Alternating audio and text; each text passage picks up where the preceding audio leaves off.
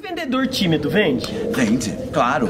Porque não é só o vendedor extrovertido, engraçado, bem-humorado que vende. Essa é uma característica que nós temos. E eu, como tenho essa característica e alguma facilidade para lidar com, com ela, eu me aproveito disso. Óbvio, faço uso disso, você também. E no nosso caso, funciona, é legal. Agora, de repente o outro sujeito encanta de outra maneira. É isso aí. Um olho, o brilho do olho, ele pode ser de um cara tímido, de um cara aí. mais reservado, não é um problema, não é obrigatório ser extrovertido.